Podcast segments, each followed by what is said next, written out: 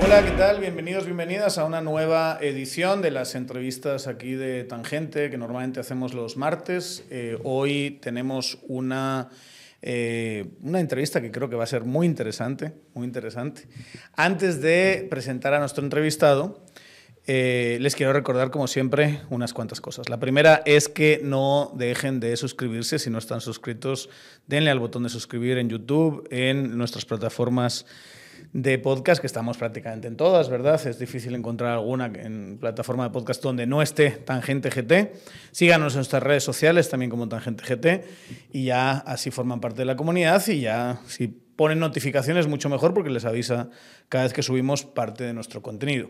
Lo segundo es que como siempre eh, empezamos dando el agradecimiento y recordando a eh, la eh, fantástica experiencia que es ir a las tiendas de Piedra Santa, más ahora que viene la Navidad, que hay que comprar regalos de Navidad pásense por Piedra Santa y van a tener unos eh, libros eh, fantásticos y maravillosos. Ya saben, tenemos las dos tiendas de zona 1, que son en Quinta Calle eh, y en 11 Calle, y las, la tienda que, hay, está en Géminis 10. Y también les quería hacer una recomendación para sus cenas navideñas. ahora que viene la Navidad, de servicio de catering de cocinas y más. Cocinas y más. Es, es comida premium para cualquier ocasión y pueden cotizar el servicio en el 5923 91 98. 5923 91 98. Nosotros estamos muy contentos de tenerles también como eh, nuevos patrocinadores. Bueno, estamos, entramos ya en materia y hoy nos acompaña Eduardo eh, González. Eh, ¿Cómo está usted? Muy bien, Daniel. Bienvenido a, a, a, Tangente. ¿Por qué tenemos a Eduardo González? Porque eh, mañana, ¿verdad? Se hace la presentación oficial de este libro. Vamos a, enfocarlo bien ahí para que se vea, que es Guayo, tendiendo puentes. Así es, cordialmente invitados todos a Sofos en Fontavela, mañana a las 7 de la noche. A las 7 de la noche. Es un, es un libro sobre la experiencia eh, de vida, eh, la vida política y la vida empresarial de Eduardo González, conocido, todo el mundo le llama Guayo, ¿verdad? Así es, hay una historia ahí que si tenemos tiempo, te cuento de los nombres, ¿Por qué? nombre. Bueno, yo me llamo Manuel Eduardo González. En mi casa me dijeron toda la vida Manuel. Cuando llego a Alemania a trabajar a la multinacional, a la misma donde trabajaba mi padre, los alemanes me veían y me decían, sí, lo que me querían saludar y no sabían cómo decir, ¿cómo es que se llama el hijo de Eduardo? Me empecé a presentar Eduardo. Cuando regresé de la universidad, yo me presentaba Eduardo González los que me conocían como Manuel se confundían un poco, entonces muchísima gente, y sobre todo en el banco, me dicen Manuel Eduardo. Guayo viene de un tema puramente político. Hicimos una medición de qué nombres eran más eh, atractivos, digamos, para, para una campaña política. Y resultó que Guayo era, y nunca me había dicho nadie Guayo. Pero ahora todo el mundo me dice Guayo. y estas cosas, estas historias pasan un montón en Guatemala. ¿verdad? Siempre. Yo, yo siempre lo digo, a mí, uno que tiene solo un nombre y que está acostumbrado a un nombre, y aquí que son con los apodos, son espectaculares, ¿verdad? O sea, lo de Guatemala y los apodos, y además son apodos que sobreviven, digamos, en el tiempo, que, que, es una cosa que de verdad en España no pasa. O sea, tú tenías un apodo en el, en el colegio y a determinada edad te llaman por tu nombre normalmente. Sí. Aquí te ponen el apodo o la forma de decirte o demás cuando tienes tres años y cuando tienes 83 te siguen diciendo de la misma manera, ¿verdad? Y, te siguen y es hasta medio, medio, hereditario. El apodo del hermano mayor le pasa al, segundo hermano. Así es. Tenemos una, una eh, audiencia de cierta experiencia, pero también tenemos una audiencia joven. Que a lo mejor no sabe, va a decir, bueno, y Eduardo González en medio de este contexto quién es y por qué es relevante eh, estudiarlo, eh, eh, entenderlo, escucharlo. Eduardo González fue un político pues de, una actividad de, de, bastantes años, ¿verdad? Que además tuvo la... pues estuvo en la lista para ser candidato presidencial en su momento. Y vamos a explicar todo ese proceso político que es interesantísimo. Y también se hizo, lamentablemente, digamos, relevante por el caso Bancafé, ¿verdad? Por la quiebra del caso Bancafé. ¿Cuántos años acabó pasando en prisión desde, desde 2000, que es 2005 cuando entró 2005? Nueve años y tres meses. Nueve años, o sea, casi en, en, en prisión preventiva, sin haber pasado de la primera declaración. O sea, ni siquiera solo ligado a fase intermedia, solo ligado a proceso. Solo ligado a proceso, casi una década, prácticamente. Y todavía no está ni de lejos eh, cerrado eso, ¿verdad? No, todavía no hemos entrado a la fase intermedia siquiera, ni siquiera se ha decidido si vamos a juicio o no. Solo para, para el tema de los que básicamente eh, exponen que con CICIG empezaron estas cosas de tener a, gente en prisión provisional mucho tiempo y luego en prisión preventiva mucho tiempo, esto es un mal del sistema de justicia de hace, de hace muchísimos años. Llama la atención, lo primero que llama la atención, y para empezar con una parte más contextual, y me gustaría saber solo algunos apuntes de qué es lo que piensa, que en 2021, el 2 de noviembre de 2021, usted le pide a un amigo, ¿verdad?, que escriba el prólogo, ¿no? En 2021. Era imposible saber qué, pasó, qué iba a pasar después. Así es. Y ese amigo es una joven promesa que se llama Bernardo Arevalo. ¿Desde cuándo son amigos con Bernardo? Somos amigos del colegio, estuvimos juntos del Liceo Guatemala. Bernardo estaba... Fábrica de presidentes el liceo, ¿verdad? Eh, sí, y de políticos. De hecho, ya tuvimos una vez un, foro de maristas en la política que fue muy interesante. Pero Bernardo vino de México eh, a la secundaria. Eh, fuimos compañeros de, colegio cinco años. éramos muchos, éramos 153, divididos en cinco secciones. Entonces los grupos de amigos se formaban más en función de las actividades, los que jugaban fútbol, los que jugaban básquetbol, los que hacían música, en el caso de Bernardo, él tenía, su grupo de amigos giraba alrededor de la música y del arte, eh, pero también teníamos un sistema de elección de presidentes de la clase o representantes de la clase. Y ahí es donde surge, por supuesto, la vena política de ambos. Así que los cinco años de secundaria, los dos fuimos presidentes de nuestras clases. Eh, afortunadamente no coincidimos nunca en la misma sección, no tuvimos que competir políticamente. ¿Lo hubiesen hecho?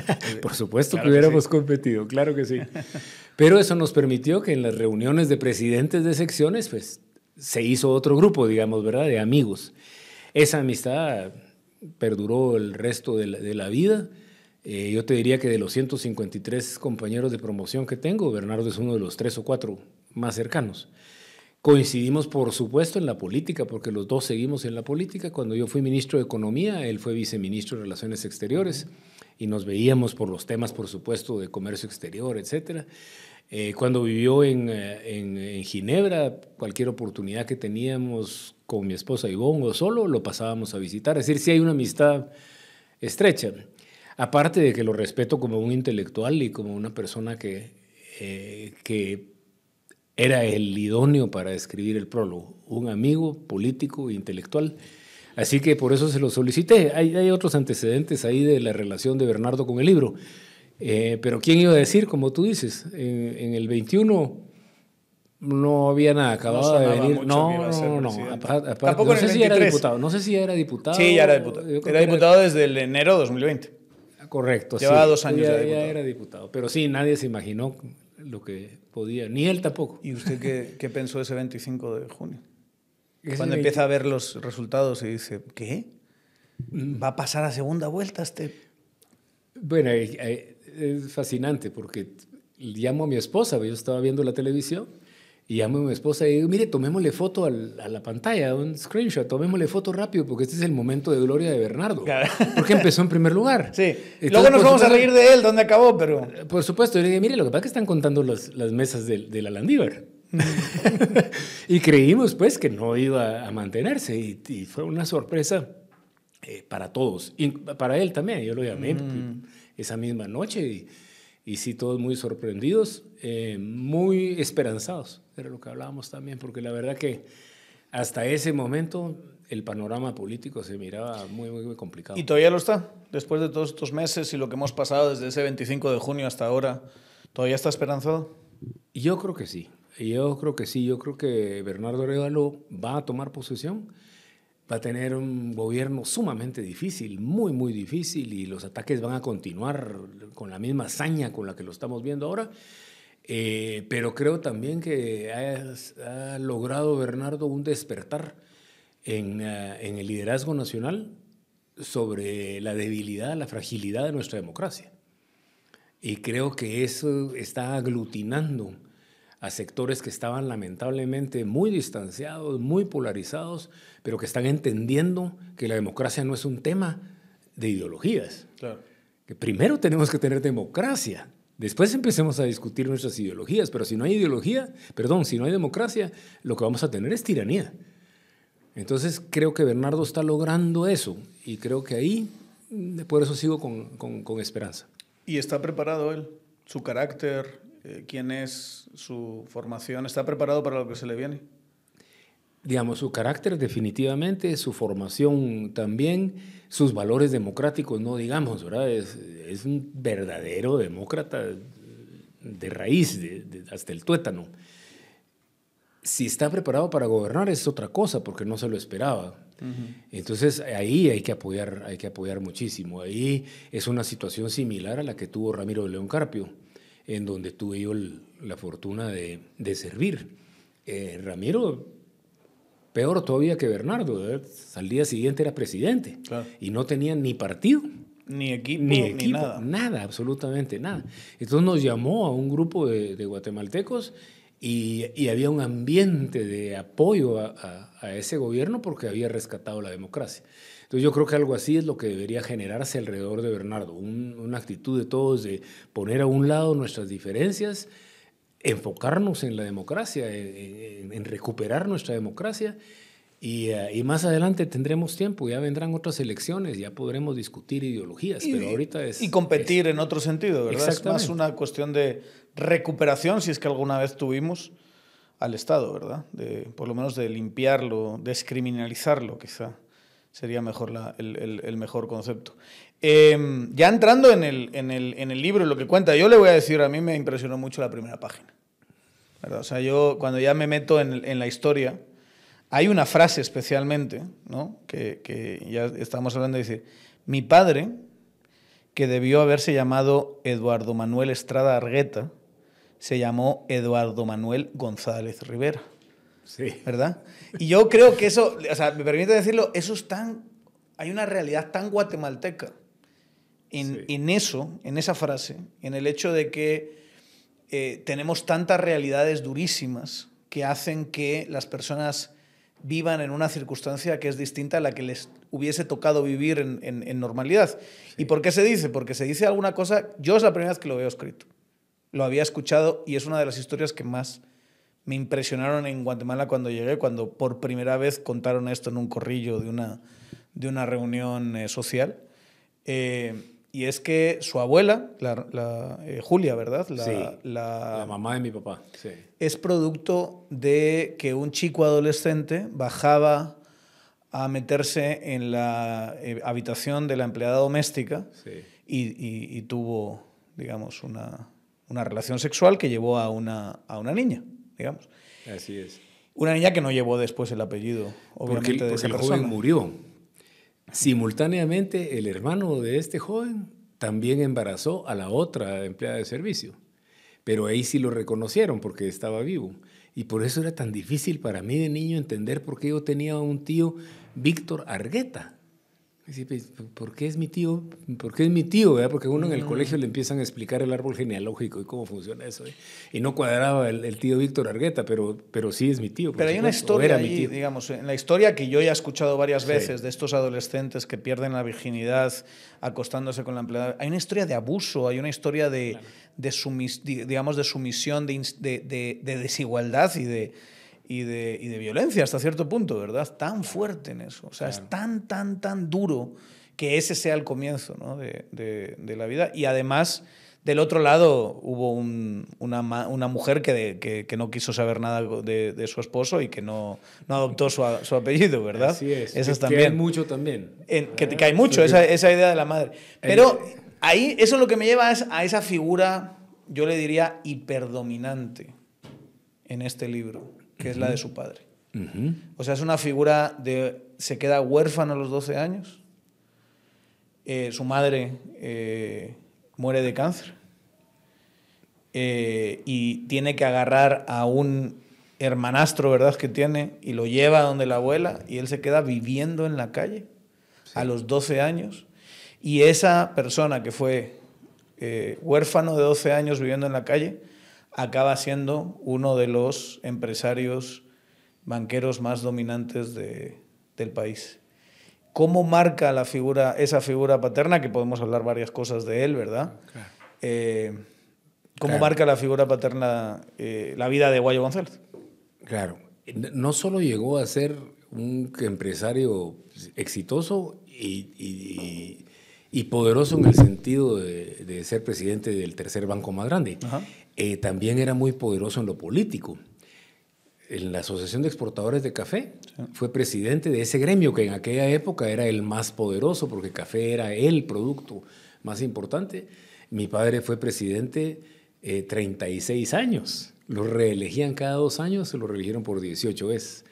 Entonces, efectivamente, primero tuvo un impacto en mi vida innegable, innegable. Una personalidad como la de él tiene que marcar a cualquiera que esté cerca, no digamos a un hijo, y, al, hijo varón mayor, porque también hay mucho de eso todavía en nuestras culturas, ¿verdad?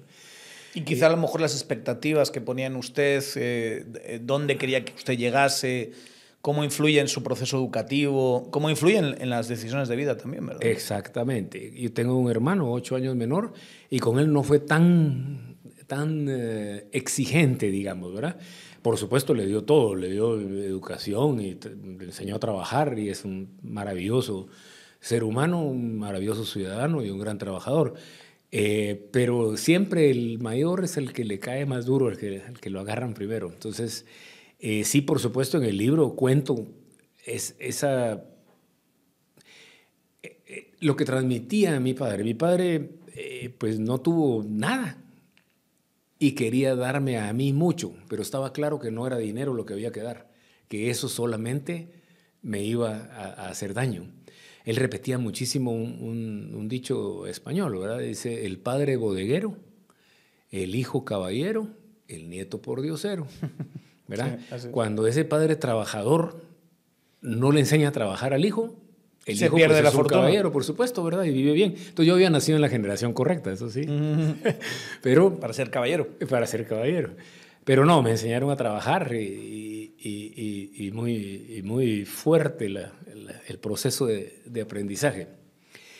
En el libro, por supuesto que se refleja cómo me marcó a mí como persona, como hijo, y cómo también hay una etapa, y en el libro se ve claramente, en el que yo me salgo de esa sombra. Porque es demasiado dominante, es una ceiba gigantesca. Le llamaban Tigre Manso. Tigre Manso, sí. Tigre Manso era su. La historia. Yo escuché desde llegar aquí, escuché el nombre ese de Tigre Manso. La historia es muy breve, pero tiene mucho que ver con, con, lo que trato de transmitir de su personalidad y, y lo que él me transmitió. A él le pusieron el apodo de Tigre Manso porque decían que se, sentaba en la presidencia de la Asociación de Exportadores de Café con todos los tremendísimos y empezaban las discusiones y él se limitaba a darle la palabra a todos y empezaban a pelearse entre ellos y él solamente, espérense, uno por uno y a escuchar como él me decía. Él me decía, mira, yo no sé si crees en Dios o en la evolución, pero por algo tenés dos orejas y una boca tenés que escuchar el doble de lo que hablas. Esa no se la aprendí muy bien, porque hablo mucho. Pero él nada, él solo daba la palabra y dice incluso que hasta ponía las manos en esta posición, ¿verdad? Como tigre. Exactamente. Como león, así mirando. Exactamente. Cuando ya se habían agotado todos, entonces decía, bueno, miren, entonces yo creo que tomando en cuenta lo que dijo fulano, lo que dijo sutano, lo que nada, mi sugerencia es tal, y era como un zarpazo. Ya nadie decía nada. Tal era lo que se hacía. Exactamente. Entonces, por eso es el apodo de Tigre Manso. ¿Y cómo es que llegaba a ese nivel de dominio, de que lo que dice, lo que dice Tigre Manso es lo que, lo, que, lo que se hace? Como él toda la vida me enseñó. Cuando uno es presidente de un gremio, ¿verdad? Eh, no está uno ahí para imponer sus ideas. Está precisamente para escucharlas de todos y cuando no es eh, unánime, encontrar un término medio que que sea satisfactorio para todos. Eso era lo que era un máster, un, mago. Y por eso mantuvo unido al gremio y, y, en consenso siempre, ¿verdad? Al final lograban el consenso a pesar de que habían visiones diferentes. Pero era un gran moderador, un gran negociador, ¿verdad? Y que su posición personal se la guardó toda la vida. Si la tenía, que estoy seguro que la tenía, no, la, no, la, no la planteaba, ¿verdad? Y eso, eso era importante. Él, digamos, eh, quizá lo que marca en gran medida la vida de, todos y la suya también, ¿verdad? Sí. Es Bancafé. Es la idea que empiezan a, rumiar, digamos, dentro del, gremio. Eh, su padre pues cuenta la historia de, que primero se va al, ejército y que queda con esa clase de relaciones eh, con sus compañeros militares y eso le sirve para generar puentes, hablando de tendiendo puentes, que es como se llama la biografía, eh, con la oligarquía cafetalera, ¿verdad? Y como esa, esa labor de intermediario le, le, dio mucho poder, ¿verdad? Le dio mucha, mucha de esa preponderancia. Pero quizá, como digo, la, la idea que de alguna manera la institución que marca pues el ascenso dentro de la, de la empresarialidad como un actor fortísimo empresarial, pero también la caída, ¿no? El, el, caso que finalmente le lleva una década a la cárcel y que, y que trunca, digamos, todas las eh, expectativas de vida que usted pudo haber tenido, es, es, es Bancafé, ¿verdad? Correcto. Eh, cuéntanos un poquito la historia de cómo, cómo surge cómo, y cómo se desarrolla Bancafé. Correcto. En lo que decías, efectivamente, ¿verdad? Eh, no solo las primeras 50 páginas es una gran carga. Es, él, correcto, ¿verdad? A pesar de que hablo de mi mamá y de todo lo demás, es él porque domina. Pero domina eh, todo el libro porque había, un, había una historia que contar. Eh, todo el mundo se impresionaba mucho de la historia de él, de un ilustrador de zapatos que llega a presidente banco. Eh, y eso todo el mundo lo aplaude y lo celebra y qué bueno. Pero la pregunta es, ¿por qué? Porque eso en Guatemala no sucede. ¿Qué pasó ahí? Porque puede ser, y yo conozco niños y jóvenes y adultos. Hipertrabajadores. Brillantes, brillantes hipertrabajadores. Y no llegan. No, algo pasó ahí. Entonces en el libro, a través de la historia de él, de sus orígenes, de sus oportunidades y cómo las fue tomando con los suizos, ¿verdad? ¿verdad? Que también se trata de eso, porque se trata de ser inteligente trabajador, pero también tienes que tener eh, un punto en donde tomar riesgos. Y, eso es lo que hace el empresario, y aprovechar oportunidades, y tener fracasos y saber levantarte. Eso está, está perfectamente eh, marcado también en la historia del banco. Entonces es otro hilo conductor, digamos, ¿verdad? Por eso es que se siente la carga de él, porque en realidad había que explicar cómo alguien en esas condiciones había llegado donde llegó. solo llegas doblando la apuesta de alguna manera, en, momentos claves, ¿no? O sea, no, no llegas jugándola tranquilo eh, desde lustrar zapatos y dormir en un parque a, ser alguien respetado y temido a la par por, por la oligarquía guatemalteca, ¿verdad? Llegas doblando la apuesta. Eh, antes de seguir con la entrevista, eh, si quieren ustedes leerlo y tomarse un vinito mientras lo hacen, este fantástico libro, recuerden que nuestro patrocinador, Party Smart, nos recomienda siempre tomarnos la, la pastillita que pueden encontrar en eh, supermercados, en, farmacias y demás, para que no pese tanto al día siguiente ese vinito, dos vinitos que se han tomado y para, sobre todo, cuidar nuestro hígado a largo plazo. Eh, es una, una, opción barata, es una opción natural y es una opción que eh, a largo plazo, insisto, les va a traer eh, unas consecuencias eh, muy positivas. Así que ya saben, Party Smart está disponible en supermercados, Super 24, farmacias.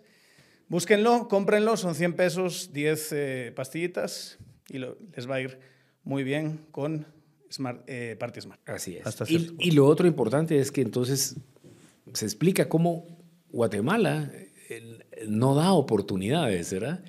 y, y hay miles de miles de jóvenes inteligentes trabajadores que no van a poder salir adelante, porque la oportunidad no está ahí. Él salió adelante por otras circunstancias de la vida y coincidencias que se explican en el libro, y, ahí, está la, ahí está la explicación.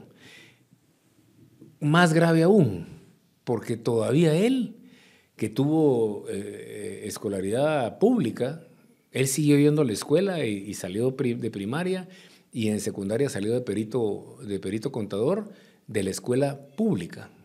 Y cuando hubo el, concurso para el puesto en la exportadora de café, él tuvo mejores calificaciones que dos jóvenes que venían de la preparatoria, que era un colegio privado, y aparte eran hijos de, de, clientes de la empresa. Ahí viene otro elemento cultural, ¿verdad? En Guatemala eso le debe pasar a muchísima gente, todo el tiempo. Pero el guatemalteco le da el puesto al, al hijo, del, al hijo de su cliente. Y de hecho, Aquí era el suizo. Usted mismo lo dice que si no llega a ser suizo no hubiese tenido esa oportunidad. O sea, que solo porque el suizo dijo, a mí me pela que tengas el apellido, que te creas que tengas aquí. A mí me hace gracia personalmente, si le digo la verdad, a veces escucho apellidos que supuestamente son de la son de la realeza y yo pienso, pues si uno en mi barrio en Zamora tiene el mismo apellido, o sea, tampoco es nada extraordinario donde yo vengo tener X o Y apellido que, que sinceramente en España no significan nada. ¿verdad? yo creo que por eso me, me cuesta bastante más, eh, menos, eh, digamos, impresionarme con esas cosas que, que, a cierta gente que sí, que sí le pesa aquí, ¿verdad? Le pesa. Em, y en ese proceso de, de, doblar la apuesta, eh, ¿cree que su padre forzó a veces la máquina, digamos? Eh, cometió errores, eh, se ganó enemigos, no sé. porque hay una, hay una, de alguna manera, lo dice Bernardo, lo dice la contraportada, lo dice usted. Hay una historia detrás, si se puede resumir, por lo menos la tesis de, esa, de esta parte del libro, que es fundamental en el libro, es, no se aguantó mucho que los ricos que ya son cabales, como se dice en este mm, país, se utiliza esa expresión. No se aguantó mucho que un chiclero que durmió en un parque a los 12 años haya llegado a donde llegó su padre. Y que parte de lo que pasó con Banca fue que no se aguantó. Sí. Eso. Eso, digamos, pues ni modo, como decimos en, Buen Chapín, lo, lo, ¿cómo se llama? Lo masticaban, pero no lo tragaban, ¿verdad? sí. Y sí tuvo durante su vida empresarial, cometió muchos errores, ¿verdad? Como todos, ¿verdad? Un empresario que no, que no se equivoca y que no, eh, y que no le falla algo, es, pues, no, no, está intentando lo suficiente. Entonces tuvo fracasos, eh, tuvo fracasos empresariales. En el caso del banco no es un fracaso. Primero el banco no quebró, el banco lo suspendieron y se explica después en la última parte todo ese detalle. Pero el banco fue un éxito rotundo hasta el último día de la suspensión. Pero ese éxito estuvo basado precisamente en el espíritu que teníamos todos, ¿verdad? Los accionistas, no solo mi papá, sino los otros accionistas y por supuesto eh, los 11 años que a mí me tocó dirigirlo, en revolucionar la banca, en cambiar esa estructura tan eh, tradicional, tan conservadora, eh, porque el sistema bancario es fundamental para apoyar el desarrollo de cualquier país. Y si es tan retrógrado como era cuando empezó Bancafé, no íbamos a ir a ningún lado. Eso es lo que se cuenta aquí. Y por Algunos dirían que todavía lo sigue siendo hasta cierto punto. ¿eh? Claro, dejaron de tener la presión de Bancafé, entonces ahora la tienen más cómoda. Pero eh, lo que entramos nosotros como Bancafé, ¿verdad?, a hacer fue precisamente eso. Entonces ahí sí, desafortunadamente se generaron si no enemigos, no creo que enemigos, pero por lo menos fricciones. Eh, hicimos cosas, por ejemplo, tal vez la que más molestó fue, de un momento dado, las tarjetas de crédito cobraban 3% mensual. La liquidez en el sistema era altísima y las tasas de interés en el Banco Guatemala para, para inversiones de, de, corto plazo estaba en punto 25%. Nosotros habíamos sacado nuestra tarjeta de crédito, pero íbamos tarde en el mercado y nos estaba costando mucho introducirla nuestros mismos clientes ya tenían otras tarjetas y nos estaba costando cambiarlas. Total que entonces se nos ocurrió. ¿Y cómo molesta que te ofrezcan más? Yo ya tengo la mía, déjame en paz, yo no quiero andar con ocho tarjetas de crédito y te están llamando y ofreciendo y ofreciendo. Y, Exacto. Entonces nosotros ya no llamamos a nadie, sino lo que hicimos fue que pusimos la tasa de interés al 1%. Entonces, eso por supuesto que funcionó, pero eso nos generó animadversión con los colegas más que clara, ¿verdad? Yo recibí la llamada del que era en ese momento presidente de la Asociación de Banqueros diciéndome, mira, eh, he recibido muchas llamadas y, ¿verdad? Mm. Eh, gente que por supuesto se rasga las vestiduras por el libre mercado y la libre competencia. Pero cuando la sienten ya en carne propia, ya es otra historia. Ahí es donde agarran el teléfono y dice, demasiado libre mercado. Correcto. Es muy, es, es muy, es muy común. No ha cambiado mucho esa, esa élite empresarial, ¿verdad? No. En estos últimos 20 años, digamos, no ha cambiado tanto. No, ahí yo tengo una opinión muy particular. Pero solo quisiera aclarar que la competencia, en mi opinión, es válida. Sí, claro. y, la, competencia es dura, pues, y, hay que enfrentarla. Pero también hay ética. Y no debe uno traspasar cierta línea que en el libro se marca de algunos competidores que sí traspasaron la línea de la ética. Si me permite. En lo que la liga, perdón, en lo, que, en lo que el liderazgo empresarial eh, significa, eh, sí, en mi opinión, desafortunadamente siguen siendo extremadamente conservadores. Y, tristemente yo tenía la ilusión cuando regresé de la universidad que mi generación eh, venía con otras ideas y que íbamos a cambiar. Y de hecho tengo amigos empresarios progresistas, es decir, no, no son todos, pues aquí hay que estar claro. Pero yo te diría que la mayoría están peor. Son más conservadores que sus papás. Y, eso es preocupante porque sí, sí se, ha vuelto, se ha vuelto mucho más cerrado, su forma de pensar se ha vuelto más conservadora. Si me permite, de alguna manera, no sé si está de acuerdo conmigo, es la historia central de este libro, es la historia, o una de las historias centrales de este libro, es la historia de una traición, de alguna manera. ¿La veo, la veo así? ¿Utilizaría la palabra traición el concepto? Yo no creería que... Una, una cuchillada en la espalda, de alguna manera. Sí, pero yo no creería yo que el libro es la mm. historia de una traición. Hay traiciones en el libro, porque hay traiciones en la política, porque hay traiciones en la vida empresarial, porque es una realidad de la vida. Entonces, por supuesto que ahí aparecen. Pero el, libro en realidad eh, lo que pretende es compartir las experiencias empresariales y políticas en donde por supuesto surgen esas rivalidades, esas traiciones, eh, con la intención de que precisamente los jóvenes, que me contás que, que, una gran parte de la audiencia es joven, y eso me alegra mucho porque es el objetivo del libro, eh, puedan entender mejor cómo funciona el poder en Guatemala, tanto a nivel empresarial como a nivel político. Y que están unidos y entrelazados. Exactamente, así es. Muchas veces, ¿verdad? La conveniencia los lleva y, y se forma eso, ¿verdad? Eso es lo que pretende el libro en términos generales. Eh, ¿Había que explicar el caso de Bancafé? Por supuesto. No, es que no, no hacerlo. no podíamos quedarnos afuera de eso. La intención no era, y te digo, el, título original que habíamos pensado del libro era De la banca al banco a la bancarrota. Lindo, sí, ¿verdad? Mercadológicamente hablando, ¿verdad? Muy bonito. Pero remarcaba lo que tú has percibido, ¿verdad? Claro. Ahí se volvería un libro de mi papá. Y esa no era la intención, sino eh, la intención sí era obviamente lo que te decía. Había que explicar por un lado cómo era que él había logrado hacer lo que había logrado por razones políticas. Y creo que está ahí. Y lo otro era la parte política mía personal, en lo empresarial y en lo, y en lo político. Y lo del banco, porque por supuesto, eso fue ha marcado, ¿verdad? Claro, eso terminó con la vida empresarial de nosotros, tanto de él como mía, como con la vida política partidaria, eh, en mi caso, ¿verdad? Entonces, sí. Yo le agradezco mucho una cosa, que, creo que no, y, me van a perdonar, yo creo que me perdona muchas veces la audiencia las cosas que digo, pero no es tan normal entre chapines decir nombres y apellidos. La verdad. Y usted sí dijo, ah, dice nombres y apellidos, sin, sin, sin, mayor, digamos, complejo, que es como hay que hacerlo. Eh, ¿Qué le impuso a, a, poner nombre y apellidos? Y no, no contarla como yo creo que se hubiese contado normalmente por un chapín, y es contarla más en abstracto. Correcto. Sí, esa fue una discusión interesante, ¿verdad? Y aquí quiero hacer un, no, no es un comercial, sino una aclaración que me parece importante. Em, el libro, pues, he tenido excelentes reacción, reacciones a, cómo lee. La gente me dice, mira qué linda lectura, fácil, me enganché, eh, lo leí en tres días, está muy bien escrito, es eso exactamente. Entonces ahí sí no me siento cómodo si no hago la aclaración de que el libro no lo escribí yo lo escribió Arnoldo Galvez, un escritor maravilloso en Guatemala. yo le digo joven patojo, pero no es tan no patojo. No es tan joven, está ya bien, no bien viejón.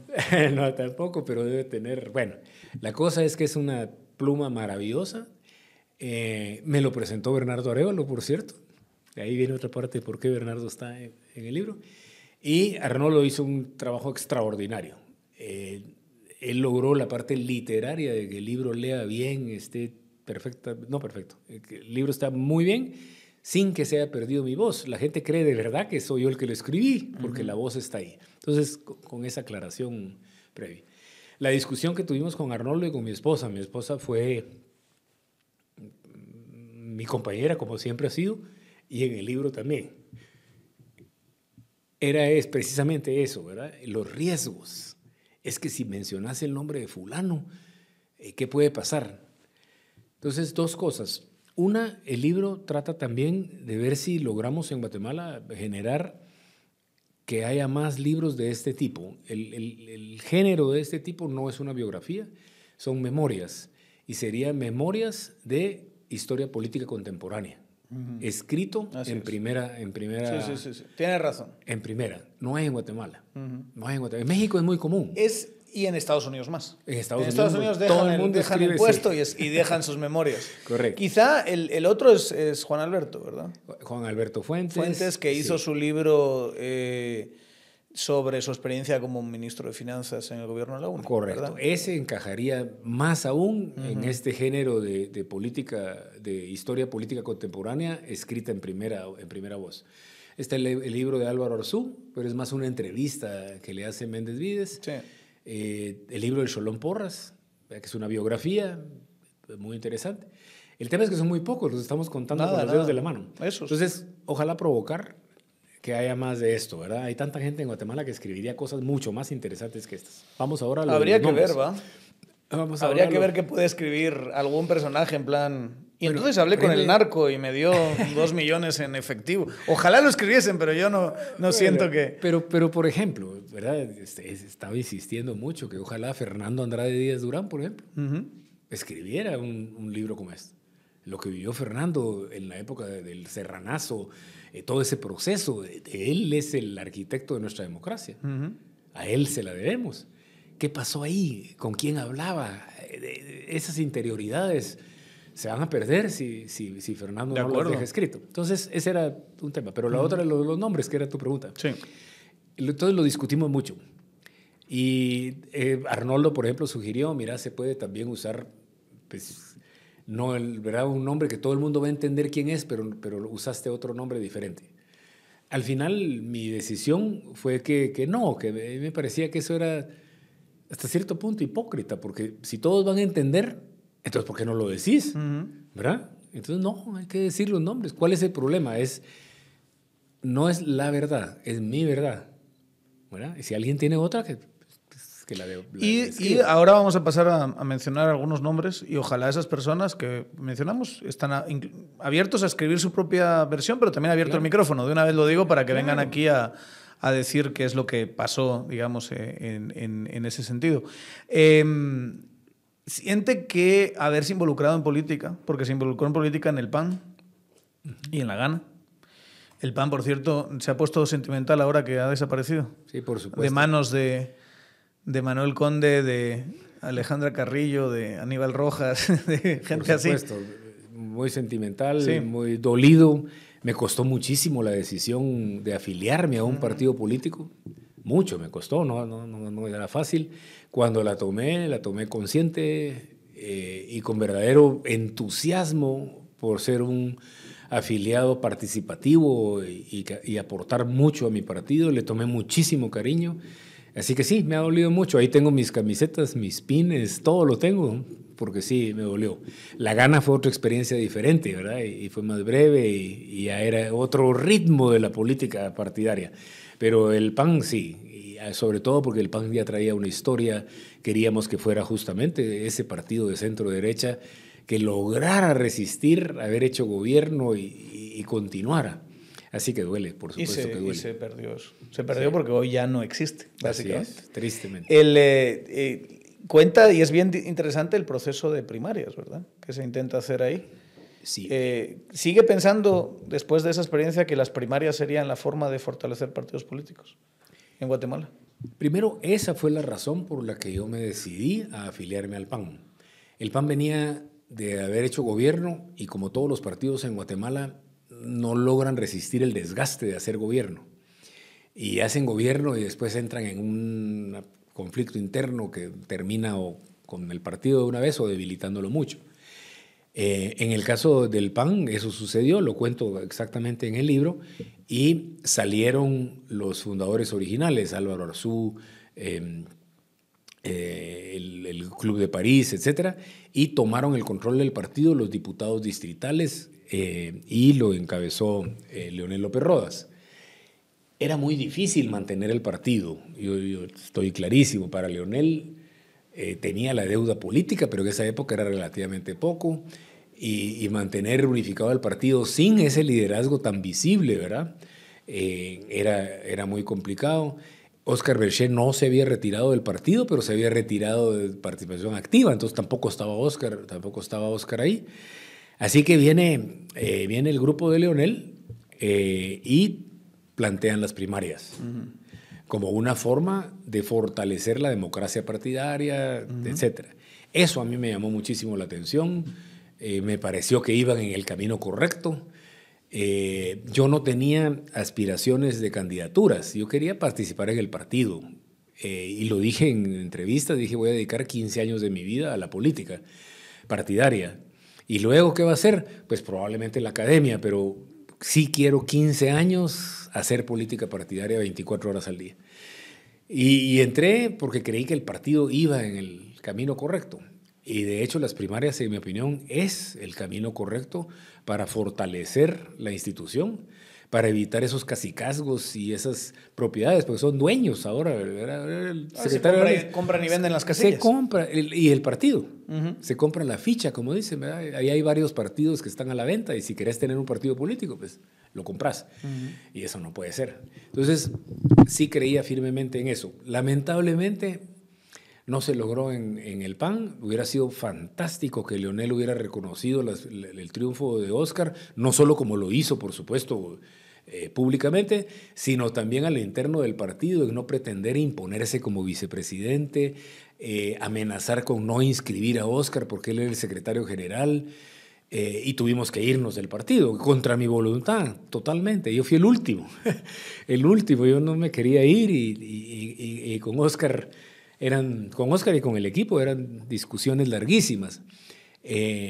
pero nos tuvimos que ir. Cuando hicimos ya, formamos la gana, Ahí sí nos aseguramos en los estatutos que el secretario general del partido no podía ser candidato en las primarias. Entonces separaron eso. Separamos eso para ir tratando de lograr. Entonces yo seguía creyendo firmemente en las primarias y sigo creyendo que ese es el mecanismo. Tal vez por mi, por mi temprana formación política. Yo, yo viví en Inglaterra, en Alemania, en Suiza en Suiza no hay primarias, en Suiza todo el mundo vota con la mano es mucho más directo, pero en el, modelo principal en mi mente ha sido siempre Inglaterra y los Estados Unidos después. Eh, pero tiene que ser así, es, ¿verdad? Y han trascendido 100 años, 200 años los partidos, porque no hay dueño del partido, sino hay un proceso. Y lo otro es la madurez política de aceptar cuando uno pierde, y no como aquí, que los partidos son tan débiles, que los pocos esfuerzos que han habido de primarias generan un rompimiento del partido. Entonces, ah, no, entonces... Entonces, como yo perdí, me voy, me hago, y hago el mío. Exactamente. Entonces, eso no. Desafortunadamente, pues en la gana íbamos muy bien encaminados, muy bien encaminados, pero mi abrupta salida del, del proceso eh, generó justamente por la ansiedad de todos que volvieran a dominar las fuerzas del dedazo, ¿verdad? Y de escogerlo así.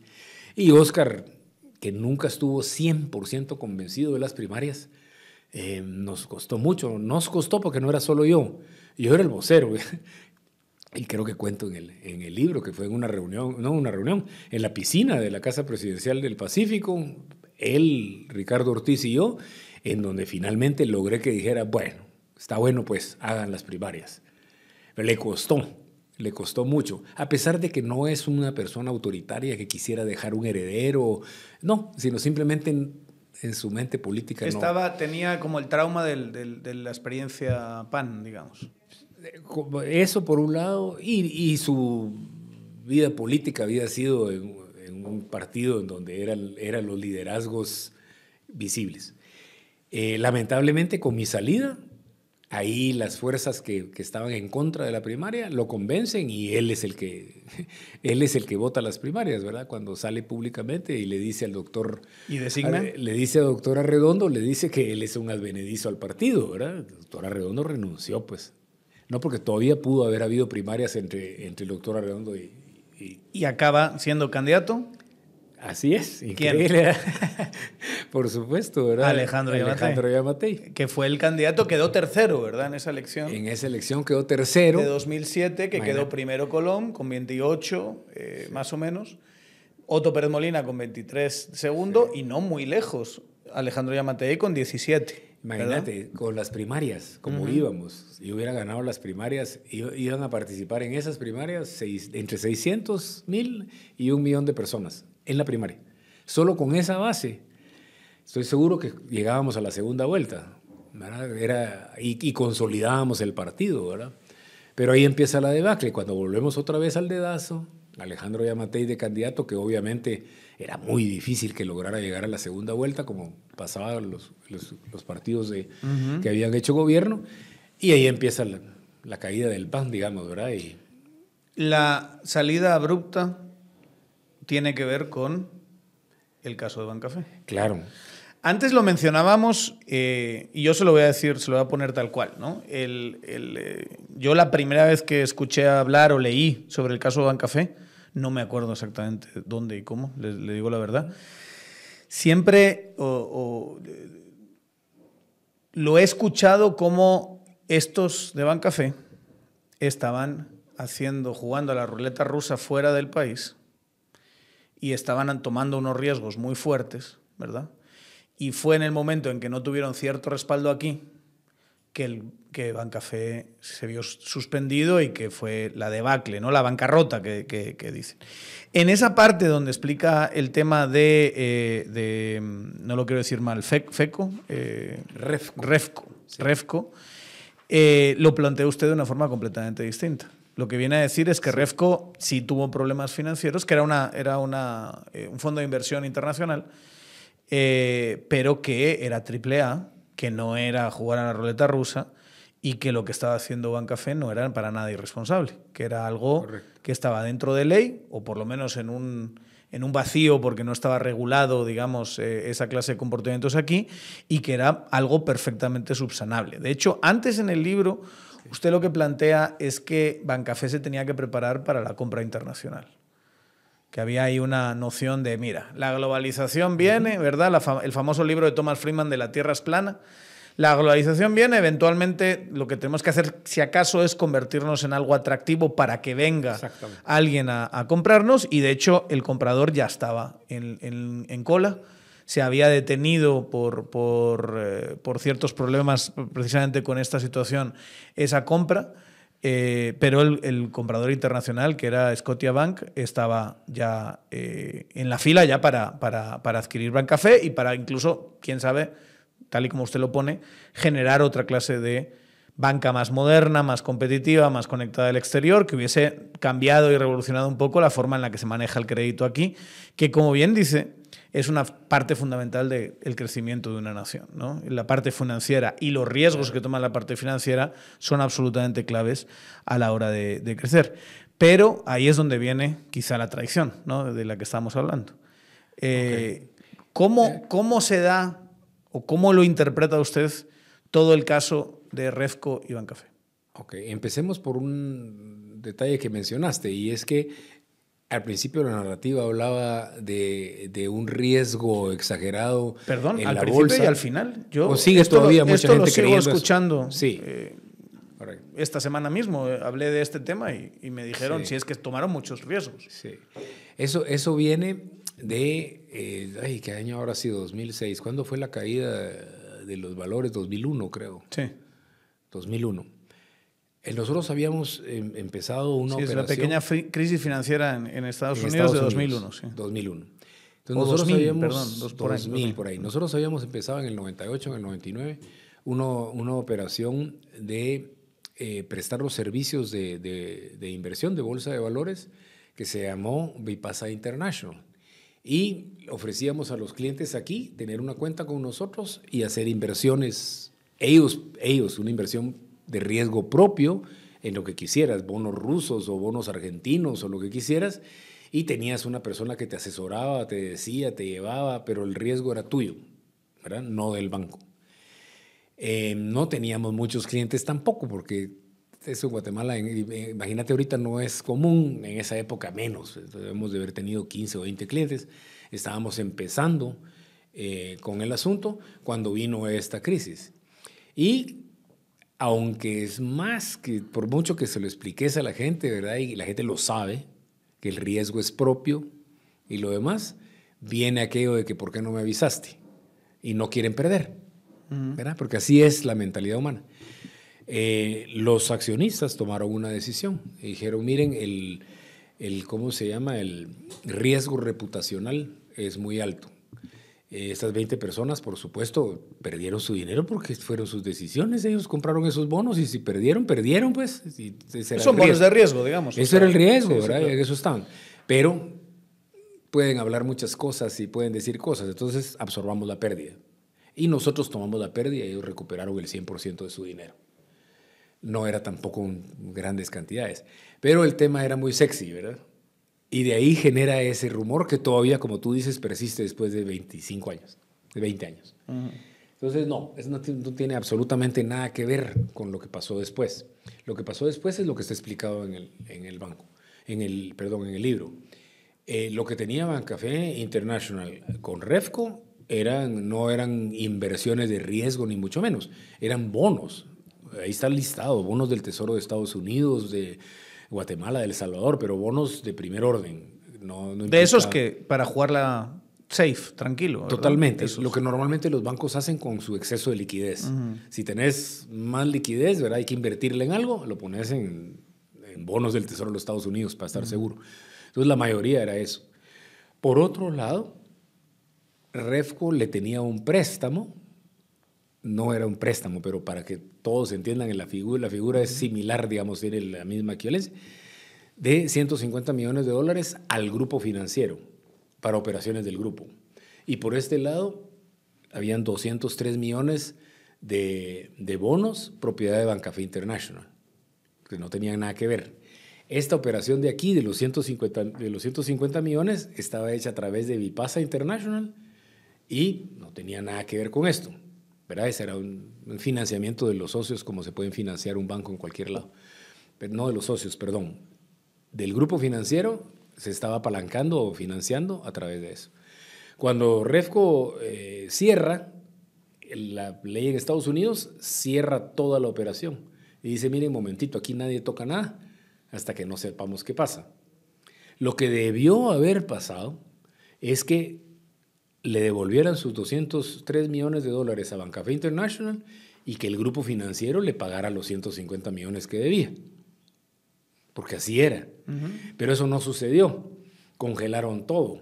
Y después suspendieron Bancafé. Entonces, como ya estaba suspendido Banco del Café S.A., y por supuesto suspendido Bancafé International, lo que hizo el juez en Estados Unidos fue netear.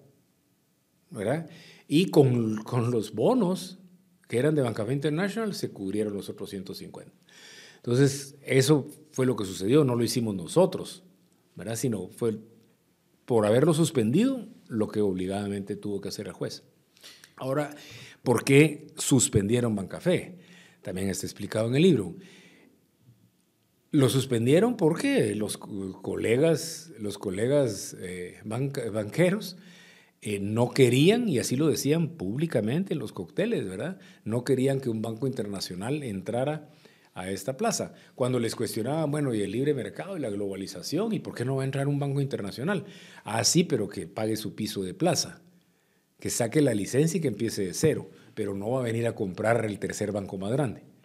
Y ellos fueron los que se ocuparon entonces de ejercer esa presión política, ahí sí, y llevar al presidente Berger a tomar la decisión de la suspensión.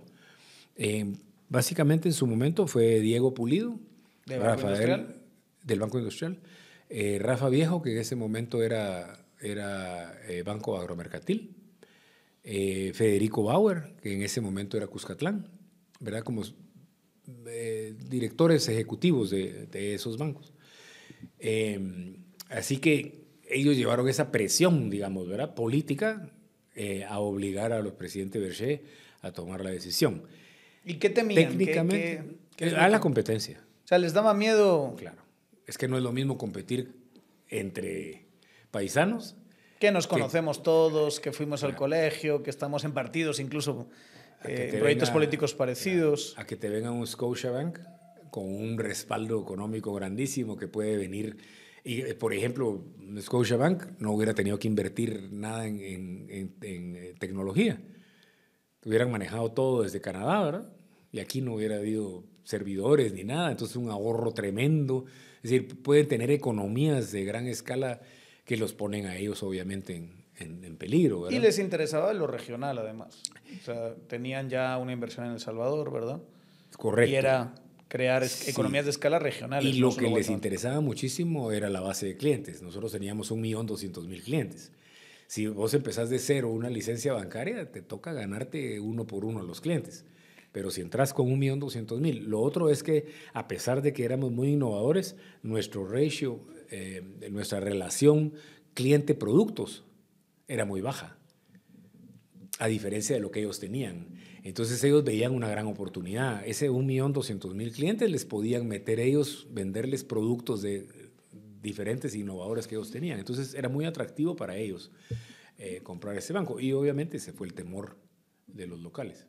Y mm, claro, y aquí es donde yo, a mí sí me interesa mucho esta, esta parte, eh, humanamente. El gobierno de Oscar Berger era un gobierno del que usted era secretario ejecutivo.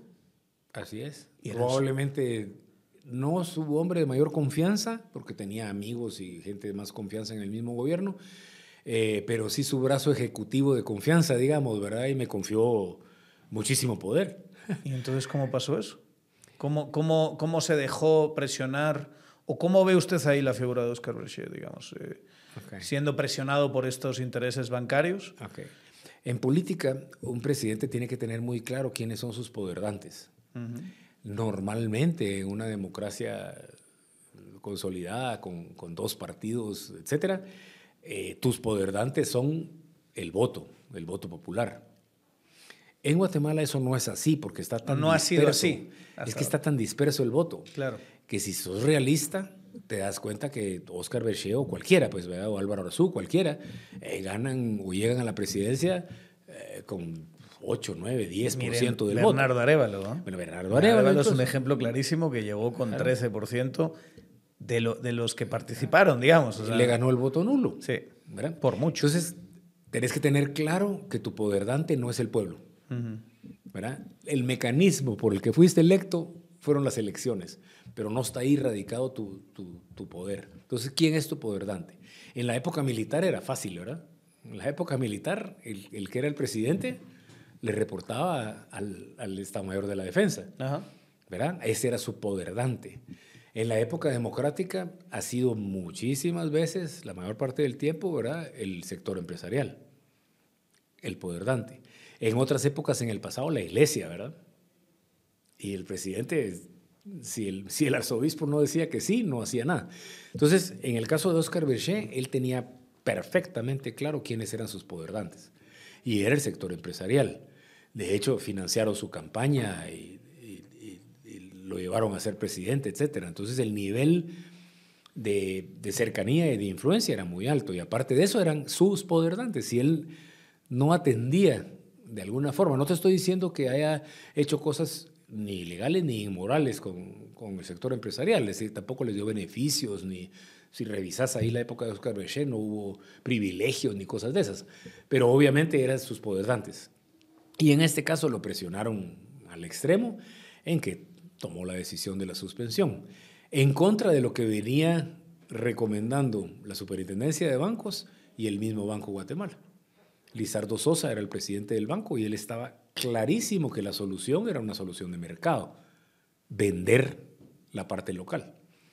Willy Zapata era el, el superintendente de bancos y todo lo que Willy, él, él, tenía conocimiento, por supuesto, de todo, absolutamente todo, de los compradores, de la subasta que ahí explicamos, etc.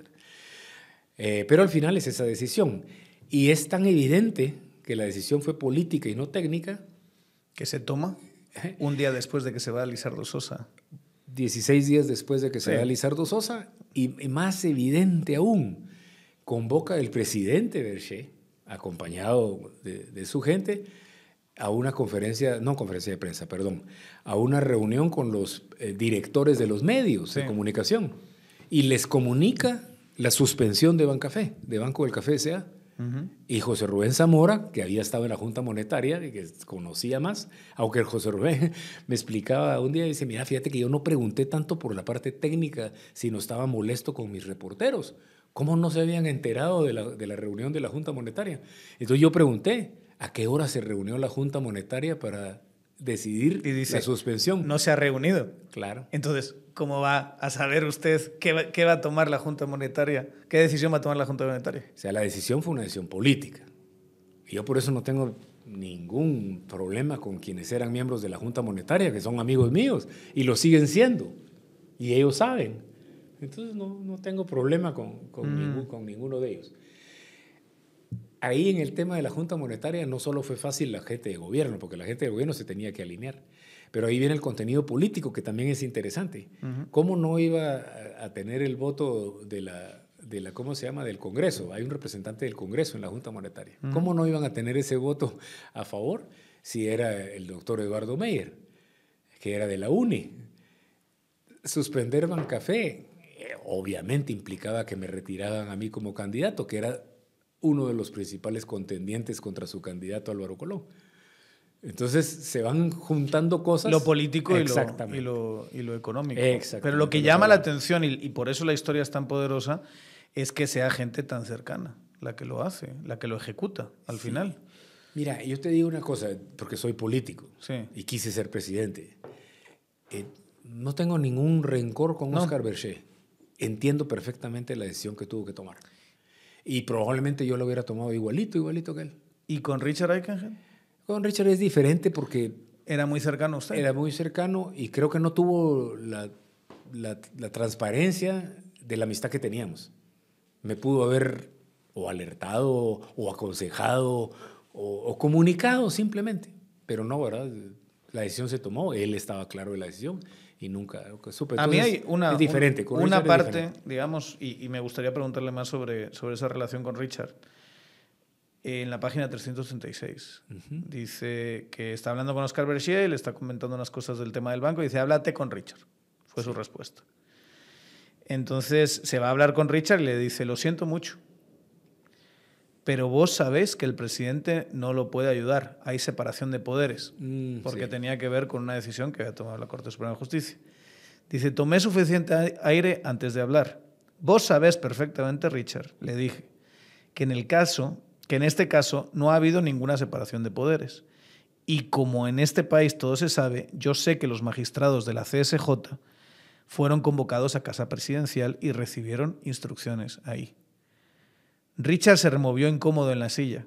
Bueno, guayo, mira, comenzó a balbucir. Quiero decirte que yo solo en una de esas reuniones participé. Y ahí es donde usted dice, se quemó solo. Yo ni siquiera sabía que él había participado en esas reuniones.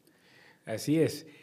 Mira, yo he aprendido en, la vida y, en Guatemala, que es tan pequeñito, que todo lo que digas se va a saber. Y todo lo que hagas se va a saber. Aquí no hay secretos, no puedes mm. hacer nada de escondidas de nadie, se va a saber eventualmente. Y esto se supo increíblemente porque un compañero nuestro, digo nuestro por Bernardo de promoción, Gilberto Chacón Torreviarte, era magistrado de la corte. Y hubo una reunión de la promoción, se reunieron 70, 80 compañeros, y alguien le dijo, mira vos, ¿cómo está el tema de Guayo? Yo no había ido a esa reunión. Y entonces él vino y dijo, pues miren, está complicado porque nos llamaron a casa presidencial. Así me enteré yo. Y cuando le dije que yo sabía que habían llegado era porque había escuchado eso, pero no sabía que, que había sido varias veces y que habían estado ahí, pero sí. ¿Y, otros, eh, digamos, miembros del círculo de, de Oscar Berché tuvieron algo que ver en este proceso de decisión? No, yo creería que, no. Los, demás eran, digamos, en el caso de Canela, de, perdón, de, Roberto eh, González. Canela, Canela es que no hay, no hay, otro. En el caso de Canela, él, fue mensajero, pues no, él no, tomó ninguna decisión, sino Oscar, el día, ese día de la suspensión, le pidió que hablara conmigo en la mañana, pero no, nada que ver. ¿Ha vuelto a hablarse con Richard? Eh, no, saludado, nada. Lejos, nada. O sea, ya esa amistad se perdió. Desafortunadamente, porque sí era una, amistad muy, muy, muy especial.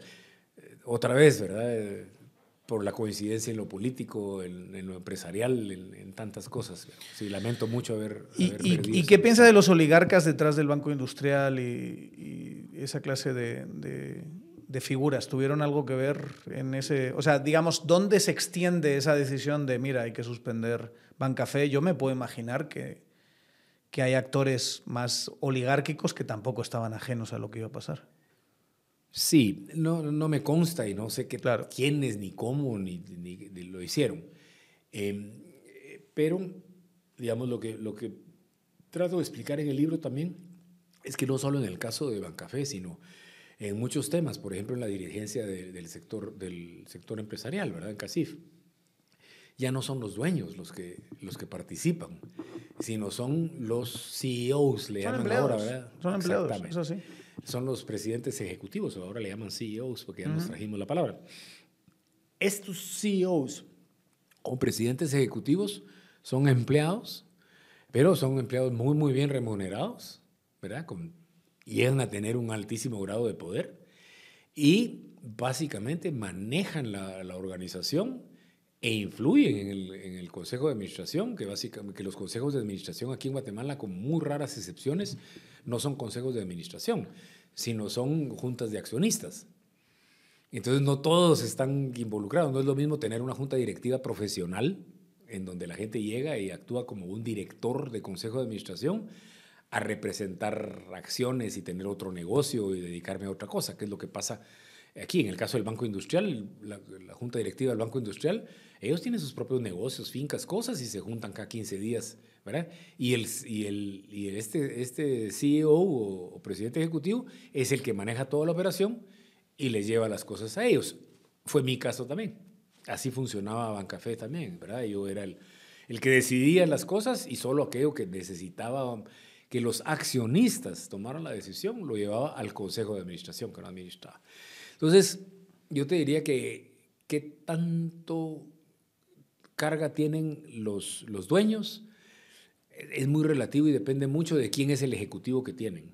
Hay ejecutivos sumamente ambiciosos, y que en este caso, por ejemplo, ven, su bono, ¿verdad? Su bono de fin de año. Bueno, y entregar una cabeza como esa, ¿verdad? Ah, Nos estamos entregando la cabeza del tercer competidor, estamos entregando la cabeza de Tigre Manso, del potencial posible candidato presidencial, quién sabe si presidente del país, ¿verdad? Y nos vamos a repartir el botín, porque aquí no era solo que se suspendiera. Porque ¿qué pasó con Bancafé? se repartió entre, entre, entre tres bancos. El, el, industrial ya no participó y ahí explico en el libro por qué eh, pero esa era la intención, por supuesto. Depredar, digamos, clientes, activos, era un montón. Y así fue, correcto. ¿Y qué tres bancos fueron al final?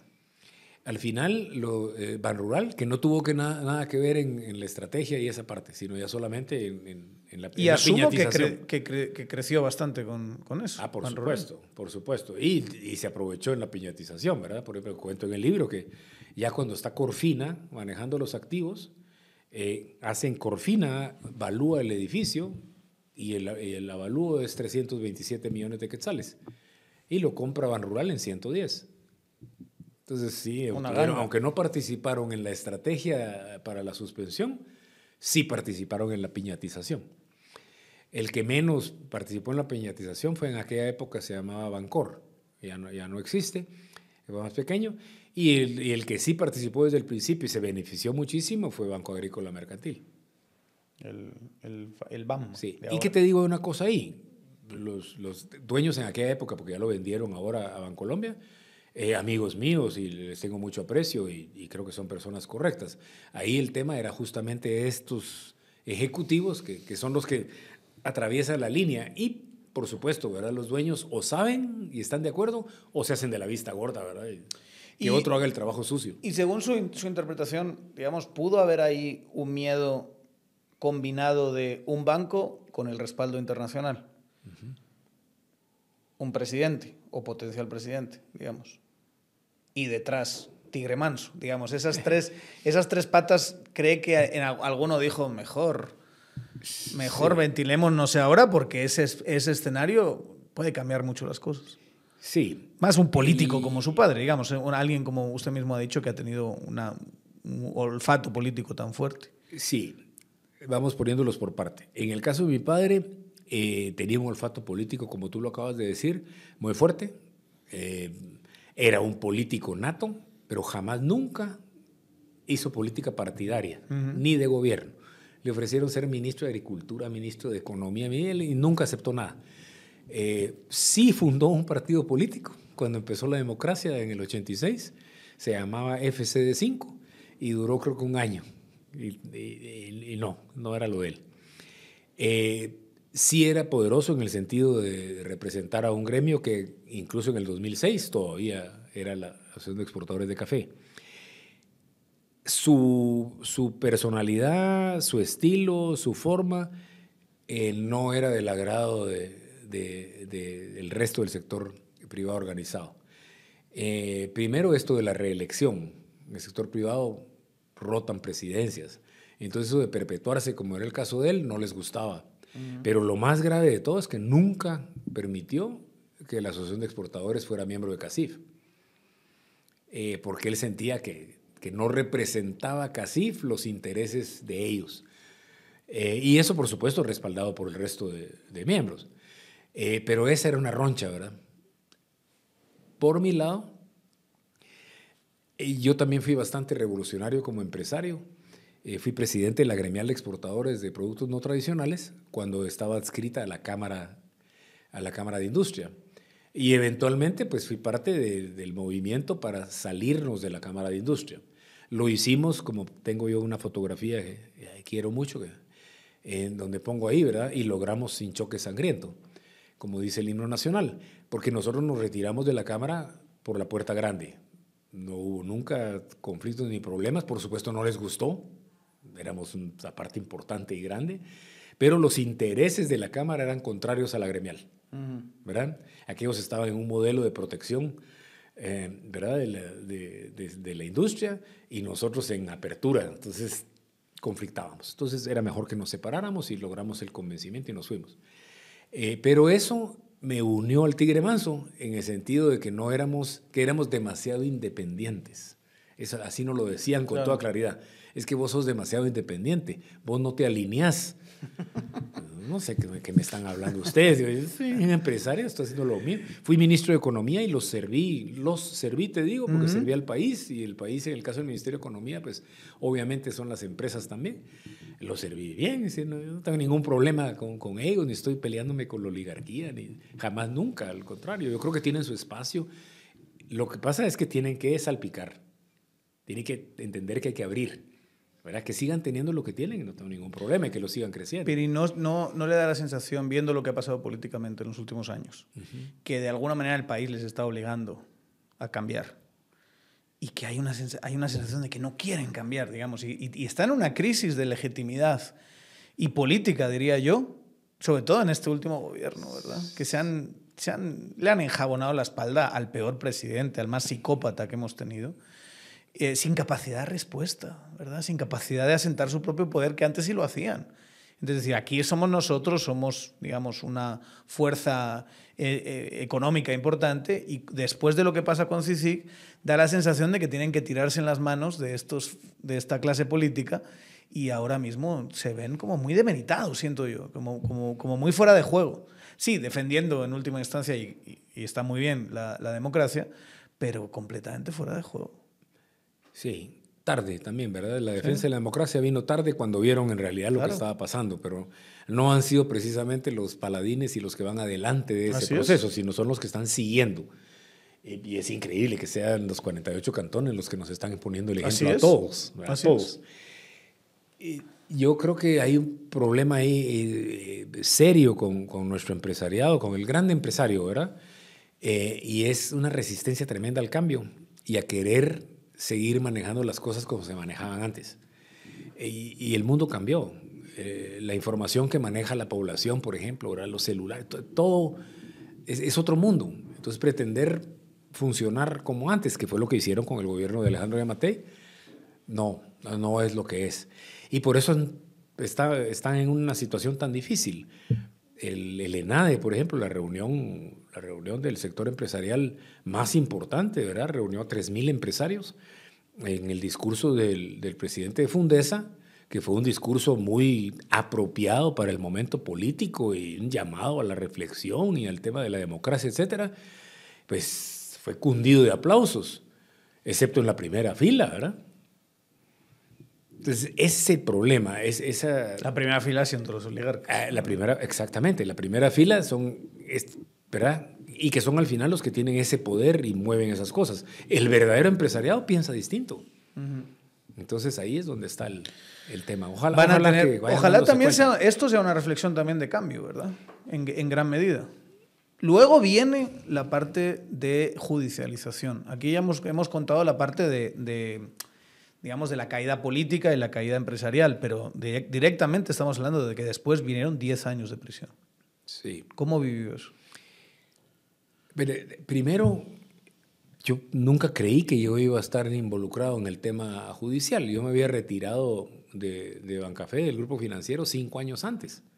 Y cuando te digo retirado, no solo porque yo quería que fuera así, sino porque los accionistas me lo exigieron deslindarme total y absolutamente del grupo financiero porque la actividad política pues podía poner en riesgo a la institución. Entonces me retiré completamente. Quedé, porque mi padre insistió nuevamente desde cuando regresé a la universidad, que quedara en el consejo de administración, aunque no llegara a las reuniones, porque si a él algo le pasaba, pues que no hubiera necesidad de hacer una asamblea y que yo pudiera llegar. Total que entonces quedé en el consejo de administración, pero constan todas las actas de esos cinco años que nunca participé en nada. Y de verdad no participé porque ya no me interesaba. Estaba muchísimo más involucrado en mi tema político y en el partido y todo lo demás que el banco de verdad lo dejé. Así que cuando fue lo del banco, eh, yo no me imaginé que yo iba a tener alguna consecuencia eh, judicial. Y de hecho me hice cargo del, del, tema de los accionistas, que ya estaban mayores, eran, eran personas mayores y, pues los ayudé en lo que yo pude. En el 2009 se presenta la denuncia, ¿verdad?, por parte de Pricewaterhouse, que es el ejecutor de, de Bancafé International, de Bancafé International, y ahí me ligan o, me mencionan en la denuncia y me ligan a proceso y, y sin entenderlo muy bien, eh, pues ahí empieza esa parte. Peor aún, cuando llegamos a la a las órdenes de captura. Yo me presenté voluntariamente eh, el mismo día que salió la orden de captura y nos tuvieron 10 días en la carceleta. Lo que se llama prisión provisional, digamos. Sí, que no existe, pero bueno, ahí está. Y la gran sorpresa fue que nos ligaran a proceso. Yo creí que me iban a absolver. era así mismo, pues. Pero que de hecho tenían absolutamente. ¿Cuáles son los delitos de los que, que está todavía ligado? originalmente, digamos, originalmente era intermediación financiera, lavado de dinero, conspiración para lavado de dinero, eh, caso especial de estafa, creo que esos cuatro. Por ejemplo, intermediación financiera, no entendíamos cómo nos habían puesto ese delito. Es decir, es sencillísimo el artículo. El artículo dice comete el delito de intermediación financiera aquella persona natural o jurídica que sin estar autorizado capta dinero del público y le presta al público. Clarísimo. Pues si nosotros estamos autorizados, éramos banco, ¿cómo podemos cometer el delito? Es como que un abogado le digan que cometió... El delito de representación en sí, un juicio. por haber hecho una escritura, ¿verdad? No, pero si tiene su título y está al día en el colegio de abogados, no hay ningún problema. Después entendimos que son esas artimañas que usan en el sistema judicial en Guatemala, en donde nos acusan de ese delito que jamás pudimos haber cometido, pero porque ese delito no tenía en aquella época eh, posibilidad de medida sustitutiva. Entonces nos fuimos a prisión preventiva. Por eso. Por eso. Y, mientras durara eso. Y, ahora, porque dice en su momento, pero ahora, ¿a qué delitos está ligado? Okay, primero ya nos quitamos intermediación financiera en el 2015. Eh, un juez finalmente aceptó la revisión y nos quitó intermediación financiera. Entonces ahora estamos ligados a a ¿cómo se llama esto? A lavado de dinero todavía, eh, caso especial de estafa. Y el Ministerio Público, increíble, en la nueva acusación, porque le llegó la resolución de la Corte de Constitucionalidad en donde nos quitan el delito de intermediación financiera, el Ministerio Público en la nueva acusación ahora nos acusa de intermediación financiera en forma alternativa. es un absoluto absurdo, pero así es esto aquí, ¿verdad? Entonces eso esperamos que el juez no lo acepte. A la entrada, pues no lo puede aceptar y si no, otra vez nos tenemos que ir a recursos y amparos y la CC tendrá que reconfirmar. Y pasan otros dos o tres años. Y así nos vamos alargando y no llega a etapa intermedia. Y mientras tanto, Alfonso Carrillo. Ese le quería preguntar sobre él. Porque, ¿Por qué juega Alfonso Carrillo un rol ahí? Alfonso el Carrillo, Carrillo, para quien no lo sepa, es un famoso abogado ¿no? de, guatemalteco. Sí, eh, como, cosa, como cosa muy curiosa, compañero del colegio de Bernardo y mío. Fui sí, señor. compañero de aulas. Entonces, es demasiado chiquito Guatemala y al final todos paramos cerrados. Eh, Alfonso Carrillo tiene un bufete que heredó de su padre, una persona muy respetada, por cierto, y fue magistrado de la Corte Suprema de Justicia. Eh, y Alfonso se ha dedicado a casos en donde hay recursos económicos. Ese es su verdadero interés. En este caso consigue el caso de Bancafé International y ha cobrado, y en el libro está, en el final, las, por favor, y véanlo, porque en la parte de las fotos, ahí aparece la, fotografía de eh, una, una, página en internet que publicó Pricewaterhouse eh, eh, International, en donde se ve lo que han recuperado y lo que han gastado. En legal fees. En legal fees, Guatemala, ¿verdad? En Guatemala, ¿cuánto dice? 9 millones 611 mil 560 dólares. 9 millones y medio de dólares al 2017. Al 2017 de honorarios. Eso creo que, yo creo que es récord, también otro récord que rompemos. Eh, y ese es el interés de, de ellos. Ellos lo que quieren es atrasar el caso lo más que se pueda cada vez que presentan un recurso, cobran 100, 200 mil dólares. Pero ¿y, había algo personal ahí por, por, conocerle y tal? ¿O le, o le peló? No. no. había una no tenemos enemistad por haber sido. Cuando estuvimos en el colegio, estábamos en grupos separados, nunca hubo nada. Y luego, profesionalmente, él era el, el abogado del Grupo País. Y Sergio País era el, el, el, financiero, digamos, el que veía la parte financiera del grupo, que en paz descanse Sergio. Y fue la única vez que tuvimos relación. Sergio quería sacar, imagínate en aquella época cómo habríamos estado, que era la gran innovación, una tarjeta eh, de crédito país manejada por nosotros, lo cual ahora es de lo más común del mundo, pero iba a ser la primera vez. Y los dos nos entusiasmamos mucho con Sergio. A nosotros nos interesó muchísimo el negocio, a Sergio también. Y el que no nos dejó hacer el negocio fue, fue Alfonso, Alfonso Carrillo enredado, alimbicado, complicado, ni para atrás ni para adelante. Y no se pudo, no se pudo hacer el negocio. Eh, en ese caso, creo, porque también tenía mucha relación con el Banco Agrícola Mercantil de la época, y tal vez eso le, tenía un conflicto de interés ahí. Pero aparte de eso, no hemos tenido nunca ninguna relación ni nada. Y no le ha preguntado, no, no, ha podido como mandarle un mensaje, decir, explícame por qué me estás jodiendo de esta manera, me tienes 10 años en prisión. A mucha gente le ha hablado, no porque yo lo haya pedido, no le he pedido a nadie que, que hablen por mí, pero mucha gente le ha hablado y por supuesto él dice que lo que la acusación está ahí es perfectamente sólido y que nosotros somos unos grandes estafadores y que nosotros planificamos esto. Bueno, le dijo a, a un exfuncionario de Bancafé que logró una cita con él y que estaba vinculado al proceso le dijo, es que usted, ustedes no, sino ellos, ¿verdad? Refiriéndose a los accionistas, formaron Bancafé International para estafar a la gente. Y este funcionario le dijo, mire, momentito, hasta aquí. Yo fui el que creó Bancafé International. Yo fui el funcionario responsable de escoger la isla de Barbados, de poner todas las condiciones, y jamás nunca voy a permitir que usted diga eso, porque no hay nada de eso, se levantó y se fue. Entonces, él va a justificar su posición, por supuesto, pero... Yo he llegado a escuchar incluso que hay ahí una afirmación, no necesariamente del lado de, pero creo que viene, creo que viene del lado de, de, Carrillo, de que se estaba utilizando el banco para financiamiento electoral ilícito. Absolutísimamente falso. Eh, primero, Café, el, el, grupo, jamás, jamás patrocinó ninguna campaña política, nunca de ninguna naturaleza. Las raras veces que los accionistas, y fue muy raro, financiaron algún candidato, lo hicieron a título personal y en montos que hasta vergüenza dieron, porque obviamente apoyaron a Oscar Berché en la primera y la segunda campaña de Oscar Berché, porque teníamos mucha relación. Y Oscar me reclamaba siempre, dice, vos qué tacaños esos tus, ¿Qué tus acciones, qué codos no puede ser vos, que, me ayuden de verdad.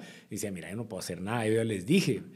Y daban una cosa mínima a título personal, pero de ninguna manera, y, y menos la campaña mía, olvídate.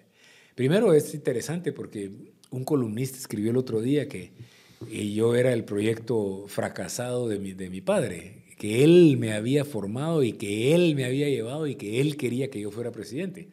Eso nada que ver. Mi, padre estuvo, como lo cuento en el libro, opuesto toda la vida a la participación política partidaria.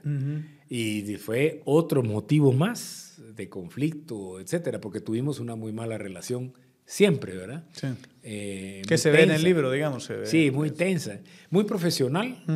Cuando yo era presidente ejecutivo del grupo y él era presidente del Consejo de Administración. Él pretendía darme órdenes entonces hubo que ponerlo en su lugar y decirle, mira, momentito, de, mi, mi, jefe es el consejo de administración. Vos querés llevar algo al consejo, con mucho gusto, pero vos a mí no me vas a decir qué voy a hacer.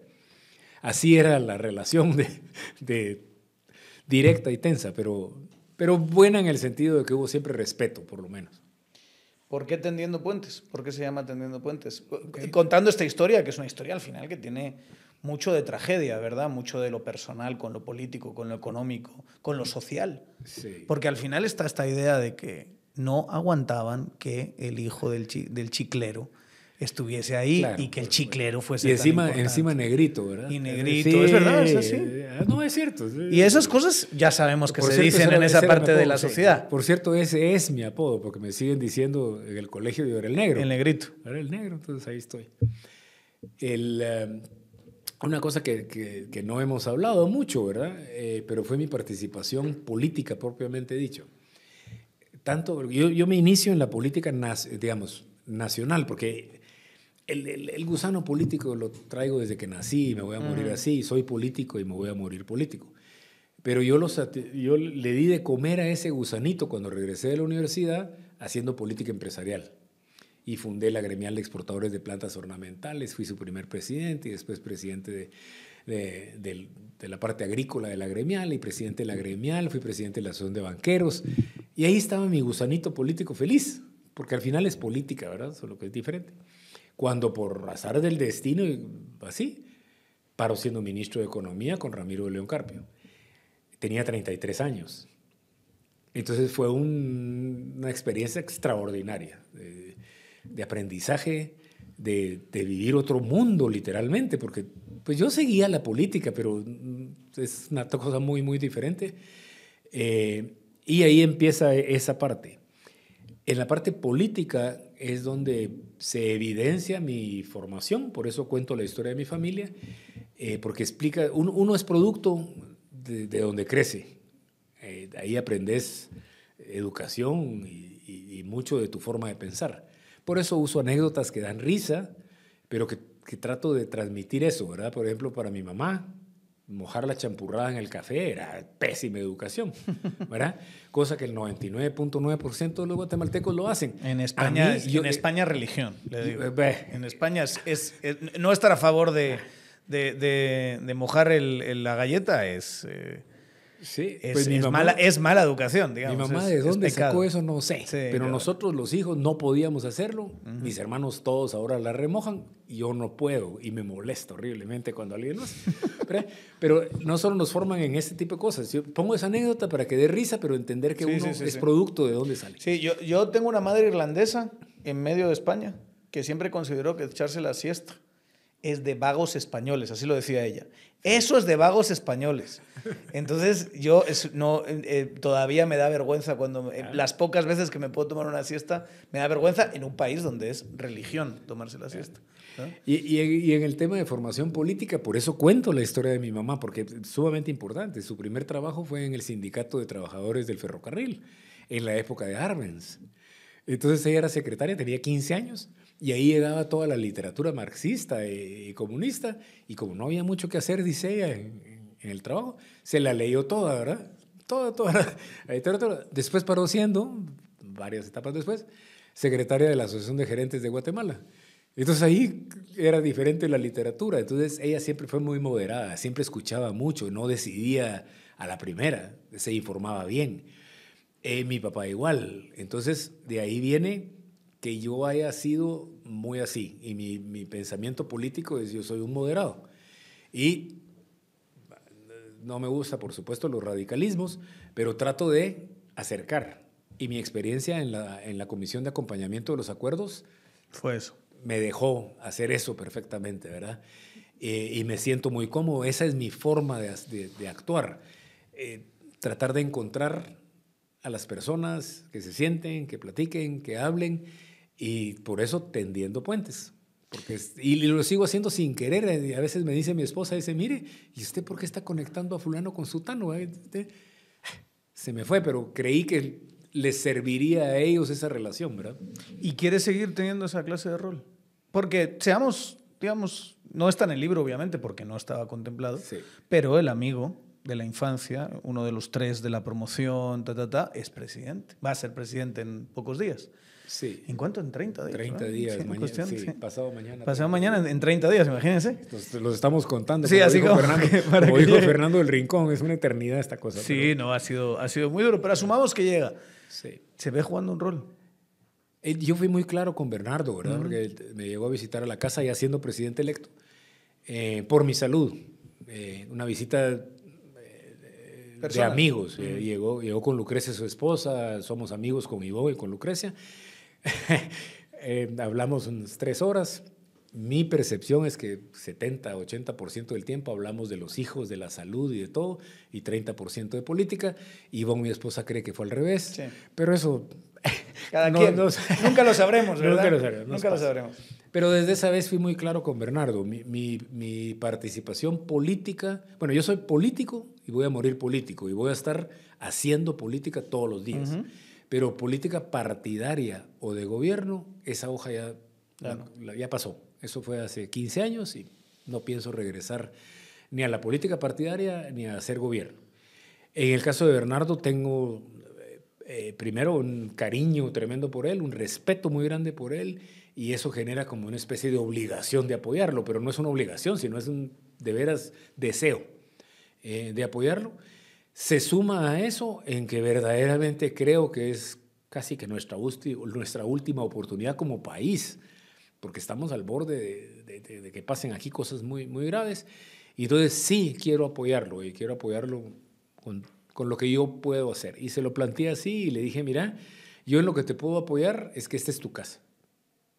Cuando querrás rebotar ideas, eh, que te escuche un amigo. Pero ¿Quieres oírme a mí? Pues también decime. Pero también tender puentes. Exactamente. Así le dije. agarrar a alguien que usted Así conoce. le dije, le dije, mira, y, le dije, mira, y, hacer mandados con mucho gusto. Yo se lo planteé así, pero es tender puentes. Y sí le he hecho como tres mandados. así que de eso se trata, tender puentes. Eso lo quiero seguir haciendo, definitivamente. Y de verdad ningún resquemor, ninguna ganas de venganza. Nada.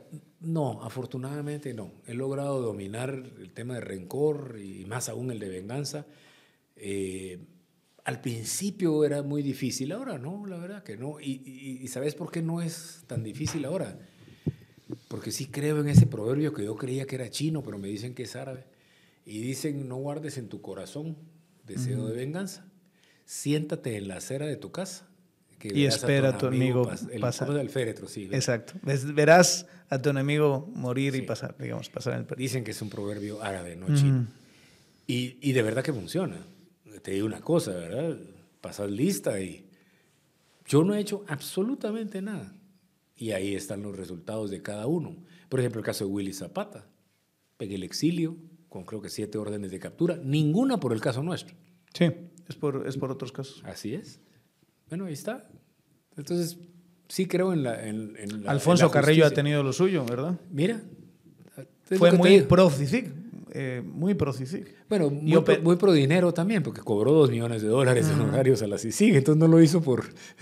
no lo hizo precisamente por la causa, sino por el dinero. Él, él es dinero, básicamente. Entonces, pero, pero ahí tenés otro ejemplo, ¿verdad? Ronnie López, que fue el fiscal eh, de crimen organizado con el que empezó el proceso. Ahí terminó increíblemente en, el mismo, en el mismo sector en el que yo estaba. También estuvo involucrado Saúl Sánchez. Saúl Sánchez. Saúl Sánchez, el del caso USAC, por si no, se, por si no eh, lo, lo, unen, es el que ha planteado este caso donde eh, hacer, saludarse de puñito es, es ilegal y, darle así un toquecito en la cabeza, cabeza a alguien en, en, ese maravilloso meme de mula que le da así al, al, al tipo este de la, de la USAC y se queda así con cara de, de mula, ¿verdad? Por eso es tan gracioso. Eh, también es algo delictivo y, y, demás. Él también está involucrado en todo esto. ¿verdad? Así es. Y cada uno ha seguido su vida. Nosotros, pues ¿Y yo. Tigre Manso se lo tomó igual? Mira, él ya estaba muy enfermo. Sí. Eh, de, mi padre le dio un derrame en el 2000, en el 2000 creo que fue.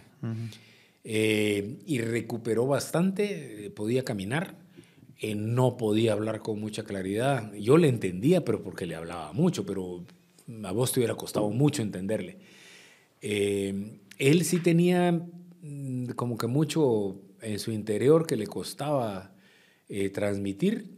Sin embargo, no, no quiso que presentáramos ningún recurso contra autoridades o contra personas. Eh, la defensa ha sido institucional cuando todavía no era personal como es ahora, sino cuando fue la suspensión al día siguiente, digamos, ¿verdad? Eh, nuestra defensa fue institucional. Había la posibilidad de denunciar funcionarios, cosas de lo que fuera, y la posición de él siempre fue que no, ¿verdad? Él tenía una filosofía que, que me enseñó, no sé si la estaba aplicando en ese momento porque ya era algo tarde, pero él lo que decía es que uno debe tratar de escalar todo lo que pueda en la vida y llegar lo más alto que puedas. Pero tenés que tener el cuidado de no ponerle el pie a nadie cuando vayas subiendo, porque esa mano probablemente te va a ayudar cuando vengas para abajo. Entonces, él siempre trató de no hacerle daño personal a nadie. Tal vez sus acciones en algún, lugar, en algún momento hirieron a alguien, eso es inevitable pero intencionalmente no. Entonces, cuando, no sos, cuando sos una persona que, que no estás buscando a quién hacerle daño, también el rencor y la venganza es más fácil de dominar porque no es tu forma de ser. Esta, esta eh, portada eh, que, que, aparece en el libro ¿no? de, de, de, prensa, eh, donde en, el misma, en la misma portada y ahí en el centro está, está Tigre Manso, ¿verdad? está Eduardo González Rivera. Y y está Yamatei, ¿no? Como candidato eh, elegido por la, por la gana. Por la gana. Qué vueltas da la historia. Está el, abogado, mi padre y mi hermano, presentándose voluntariamente al Ministerio sí, Público. MP insiste en arraigo a fundador de Bancafé. Sí. Y se presentaron voluntariamente a decir ¿qué, qué necesitan, qué quieren aclarar. Nunca nos llamaron a ninguno a una audiencia en el Ministerio Público o en el juzgado, simplemente giraron las órdenes de captura y, y ahí, ahí, aquí estamos. Ahí está. Muchísimas gracias por haber estado. Nos hemos quedado sin hablar de muchas cosas. Podríamos estar, pero claro, para eso está la presentación de mañana en Sofos. Y el libro. Y el libro mismo. No sé, no vamos a adelantar todo lo que está en el libro.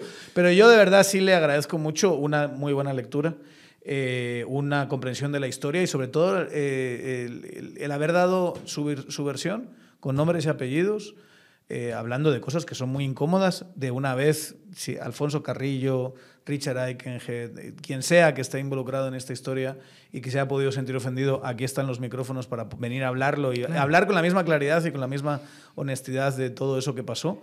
Y una historia viva, ¿verdad? Y que seguramente ahí haciendo mandados a Bernardo, pues todavía podemos hablar de un actor político, ¿verdad? Y, y, qué bueno que le hablar los micrófonos y la cámara a cualquiera que quiera venir a hablar sobre el tema, porque esta es mi verdad. Claro. Está respaldada hay, cosas sutiles en el libro que si lo vuelves a leer te vas a dar cuenta. En ningún momento digo fulano de tal me dijo tal cosa. Digo, estábamos fulano y sutano y sutano me dijo tal cosa. En todo lo que yo pongo ahí hay un testigo. Porque es muy delicado, ¿verdad? No permitir eso. Sin embargo, sigue siendo mi verdad. Y como en un accidente de tránsito, el que está del lado derecho lo ve de una forma, el que está del lado izquierdo lo ve de otra. Pues sí. Entonces hay que escuchar otras, otras verdades, porque son verdades, y al final la verdadera verdad, si es que eso vale decir, debería ser como un holograma. Pero eso sería fantástico, porque esa sería la verdadera historia y lo que quisiéramos todos, no solo en este caso, sino en todos. Lo que sí es que quizá contarlo y contarlo así sea la pequeña venganza, ¿no?